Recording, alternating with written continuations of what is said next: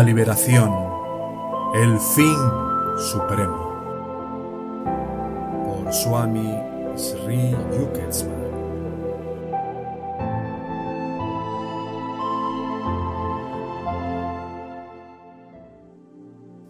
Cuando el ser humano comprende, aun cuando sea sólo por inferencia, la verdadera naturaleza de la creación y la relación que existe realmente entre la creación y él mismo. Y cuando más aún llega a comprender que se encuentra por completo cegado por la influencia de la oscuridad o maya, y que es únicamente su propia sujeción a la oscuridad lo que le hace olvidar su verdadero ser, causándole todos los sufrimientos surge en él entonces el natural deseo de ser aliviado de estos males. Este alivio del mal o liberación del cautiverio de Maya se convierte en el supremo fin de su vida. La liberación es la estabilización del Purusha, Jiva o alma, en su verdadero ser. Residir en el ser es la liberación. Cuando el hombre se eleva por encima de la creación idea nacida de esta oscuridad o maya, despojándose así completamente de su influencia, se libera del cautiverio y se sitúa en su verdadero ser, el Espíritu Eterno. Cesa entonces todo dolor y se alcanza el fin supremo, la verdadera satisfacción, la unión con Dios. La liberación es salvación. Una vez obtenida la emancipación, se ve libre de todos sus problemas y se satisface cada deseo de su corazón, alcanzando él así el supremo propósito de su vida. De lo contrario, nacimiento tras nacimiento, el hombre experimenta el sufrimiento causado por los deseos insatisfechos. Mientras el hombre se identifique con su cuerpo físico y no pueda hallar reposo en su verdadero ser, no dejará de padecer debido a que los deseos de su corazón permanecerán insatisfechos.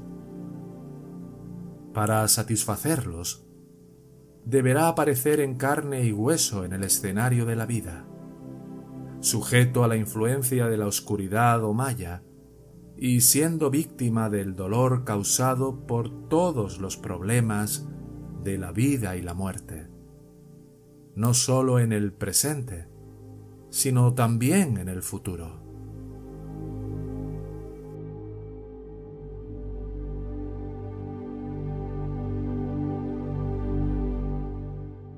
Los problemas nacen de avidia o ignorancia. La ignorancia es la percepción de lo inexistente y la no percepción de lo existente. ¿Qué es la ignorancia? La ignorancia o avidia es abrigar una concepción equivocada de la creación. El concepto errado de la existencia, de aquello que no existe. Debido a avidia, el hombre cree que esta creación material es lo único que existe substancialmente y que nada existe más allá de ella. Olvida así que esta creación física es esencialmente nada sino el despliegue de un juego de ideas en el Espíritu Eterno, el cual es la única substancia real que yace más allá de la comprensión de la creación material.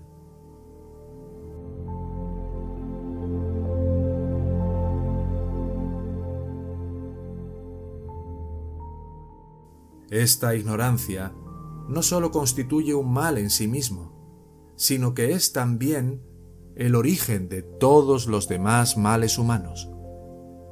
Avidia, la ignorancia, está dotada del doble poder de la polaridad y se manifiesta como egoísmo, apego, aversión y tenacidad ciega. El poder oscurecedor de Maya produce el egoísmo y la tenacidad ciega. El poder de la polaridad de Maya causa el apego, la atracción y la aversión o repulsión. El egoísmo es el resultado de la incapacidad de discernir entre el cuerpo físico y el verdadero ser.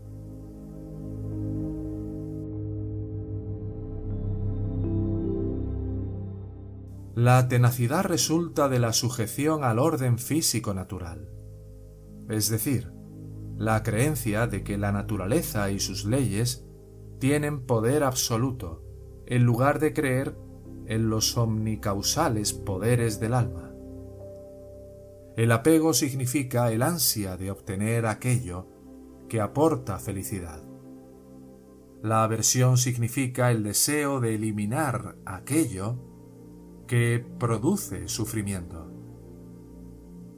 La ignorancia es el origen de todos los males.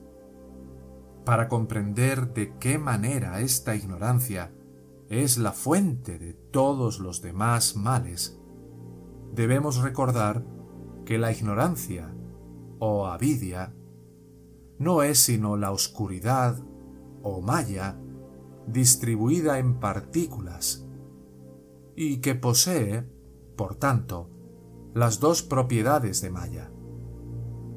Una de tales propiedades es su poder oscurecedor, bajo cuya influencia el hombre es incapaz de captar cuanto está más allá de la creación física. Asmita o el egoísmo es el producto de este poder oscurecedor y consiste en la identificación del ser con el cuerpo físico, el cual no es más que el desarrollo del átomo o las partículas de la fuerza universal. Avinivesa o la tenacidad ciega con que se aferra el hombre a la creencia en la realidad y valor supremo de la creación material, es también el producto de este poder oscurecedor en virtud de la segunda de las propiedades de Maya, la ignorancia o avidia produce en su estado de polaridad la atracción hacia ciertos objetos y la repulsión hacia otros. Aparece así la atracción hacia los objetos que producen placer, hacia los cuales se desarrolla apego, y la repulsión hacia los objetos que causan dolor hacia los cuales se desarrolla aversión, o deshala, raíz del dolor que yace en las acciones egotistas, las cuales, estando basadas en conceptos errados, conducen al sufrimiento.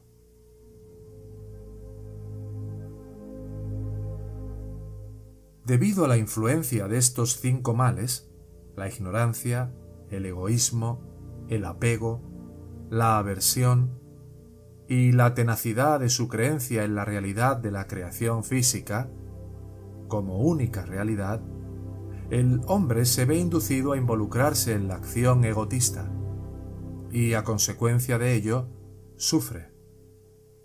El propósito del hombre es liberarse completamente de la infelicidad.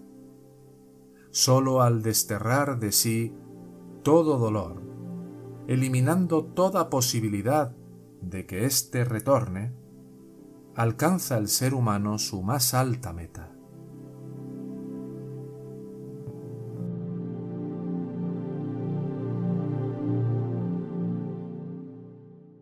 El supremo objetivo del corazón, harta, la felicidad o finalidad inmediata del corazón, que es la cesación de todo sufrimiento, la eliminación completa de todo dolor, de modo que su recurrencia sea imposible.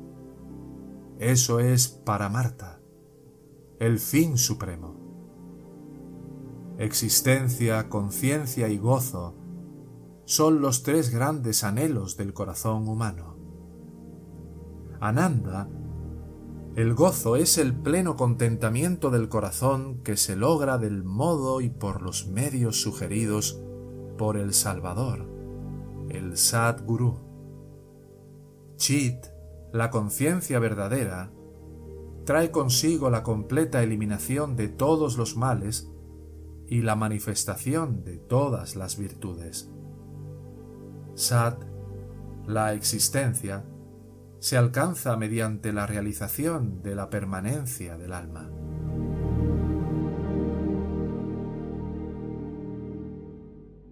Estas tres cualidades constituyen la verdadera naturaleza del ser humano.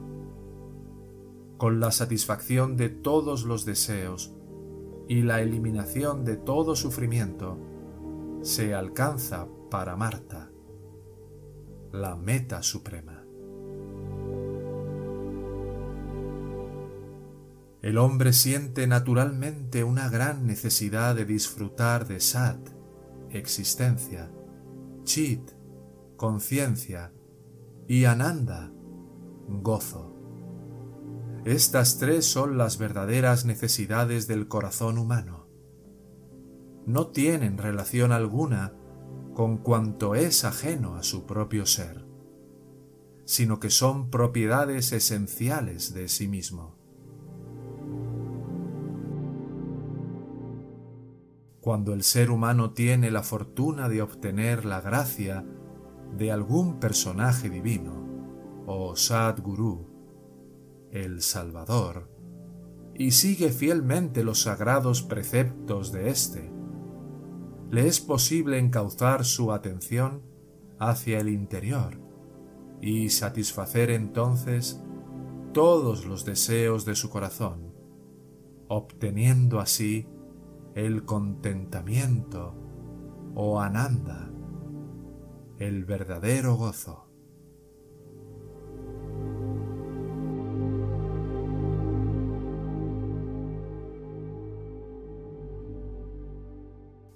Obtenido así el gozo del corazón, le es posible fijar su atención en cualquier cosa que desee y comprender todos sus aspectos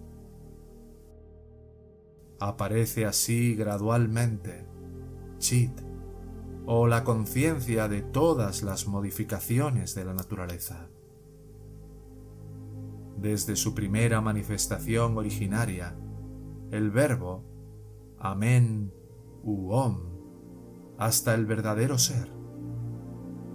Al sumergirse en esta corriente y ser así bautizado, comienza a arrepentirse y a retornar hacia su divinidad, el Padre Eterno, desde donde había descendido. Al tomar conciencia de su verdadera identidad y de la naturaleza de esta creación, nacida de la oscuridad o maya, adquiere un poder absoluto sobre esta última y se despoja gradualmente de todas las envolturas de la ignorancia, liberándose así del control de esta creación nacida de la oscuridad. Comprende su propio ser como una substancia real, indestructible y siempre existente y es así como se revela Sat, la existencia del ser.